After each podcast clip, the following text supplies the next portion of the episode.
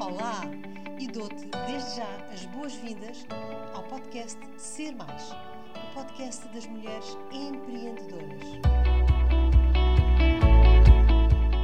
Eu sou a Maria Amélia Ramos e estou aqui todas as semanas, sempre à quarta-feira, com um novo episódio, a partilhar contigo dicas e estratégias para te inspirar e motivar a sair da zona de conforto.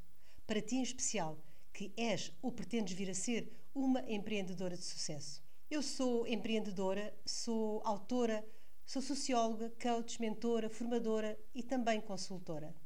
A minha missão é ajudar mulheres a conhecerem-se melhor e a estruturarem o seu mindset, visando alcançar uma vida mais plena e mais feliz. Sou também a criadora da marca Treinar para Ser Feliz, um programa totalmente online com a duração de oito semanas. Nos últimos oito anos, tenho-me dedicado a trabalhar para pessoas e com pessoas e estou absolutamente apaixonada pelo que faço. Estou imensamente grata por todas as mensagens de apoio que me têm feito chegar. Recebo também algumas sugestões a que procuro sempre responder. Algumas pessoas têm-me pedido para falar e esclarecer um pouco melhor o que é afinal ser empreendedor. Ora bem, quando falamos de empreendedorismo, podemos estar a falar de empreendedorismo de mercado ou de empreendedorismo social. Empreendedorismo de mercado e empreendedorismo social são diferentes, apesar de terem muitos pontos em comum. Desde logo, qualquer que seja o tipo de empreendedorismo, tem como objetivo último gerar valor, quer dizer, ter um retorno positivo. Quando se fala em empreendedorismo social, o objetivo, o retorno positivo, digamos assim, o propósito maior, são os problemas da nossa sociedade. E este tipo de empreendedorismo está presente em várias áreas. Ele foca-se na resolução de determinados problemas ou, no mínimo, em minimizar algumas situações. Essa é a sua forma de gerar valor, quer dizer, de obter um retorno positivo. Já quando se fala de empreendedorismo de mercado, tem como propósito o ter lucro e essa é a sua forma de obter um retorno positivo. Mas, obviamente, que um empreendedor de mercado tem também preocupações com problemas da sociedade e de impacto ambiental, por exemplo, e acaba assim também por ser um empreendedor social. E o que é, afinal, ser empreendedor? Bom, ser empreendedor não é uma profissão. Qualquer coisa que se faz das 9 às 5 e depois se fecha a porta e acabou. Ser empreendedor também não é um hobby, é qualquer coisa que fazemos como puro lazer. Então, afinal, porquê ser empreendedor? Bom, eu posso falar por mim, pela situação que vivi, mas também pela minha experiência de vários anos de contacto com outros empreendedores. E os pontos de contacto são muitos. As razões são muito semelhantes.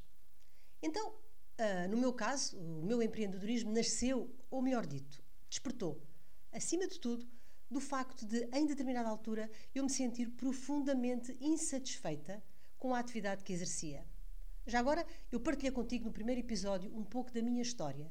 Se tiveres interesse em saber, todos os episódios anteriores continuam disponíveis neste mesmo link. Portanto, podes ir lá e ouvi-lo. Bom, portanto, eu senti uma grande insatisfação. E isso é algo comum nas minhas alunas e nos vários cursos e à maioria das empreendedoras com que falo. Mas nem todas as pessoas que se sentem insatisfeitas se tornam empreendedoras. Pois não? Ah, pois não. Então, o que é que fica a faltar? Fica a faltar a capacidade de querer mudar e, acima de tudo, passar à ação e mudar mesmo. Fica a faltar a capacidade de não aceitar uma vida pela metade, de não aceitar uma vida que hum, não fazemos acontecer, não fazemos nada que nos encha o coração, de não aceitar uma vida sem brilho. Repara, Há 30 anos, Steve Jobs não aceitou que só as grandes empresas pudessem ter um computador. Ele acreditou que seria possível e trouxe uma mudança ao mundo. Empreender é, antes de mais, querer mudar. O empreendedor pode não ser gestor de negócio. Aliás, ele pode até nem ter um negócio próprio e ser empreendedor associando-se a negócios já existentes de outras pessoas. Na minha opinião, a maior capacidade que o empreendedor deve ter é a capacidade de liderança, de liderar pessoas, ah, de lhes apontar uma direção, de mostrar o caminho e de como, em conjunto, podem concretizar determinados objetivos. Caso ele não tenha essa capacidade, essa será uma competência que deve adquirir. É também muito importante que o empreendedor tenha coragem. E ter coragem não é ter medo, não. Ter coragem é ter a capacidade de avançar, apesar do medo. Por vezes é necessário assumir alguns riscos. Sabes, nem sempre tudo corre bem, nem sempre tudo corre como esperado. Enfim, coragem para enfrentar todas essas situações de mudança. O empreendedor deve ter uma visão, deve ter um objetivo a alcançar e também, claro, um horizonte temporal. Depois de ter essa visão de futuro, o empreendedor deve planear, organizar as etapas. Pode ajudar a criar um plano de ação, criar um modelo de negócio ou qualquer outro tipo de planeamento que satisfaça os seus propósitos. E é absolutamente fundamental que o empreendedor seja resiliente. Quer dizer, literalmente, que se cair sete vezes, deve ser capaz de se levantar oito. e, portanto, ficar de pé.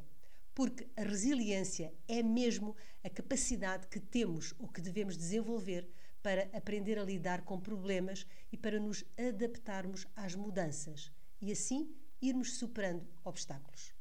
Mas importante, muito importante, mantendo o equilíbrio emocional para podermos continuar de pé, para podermos continuar a nossa caminhada.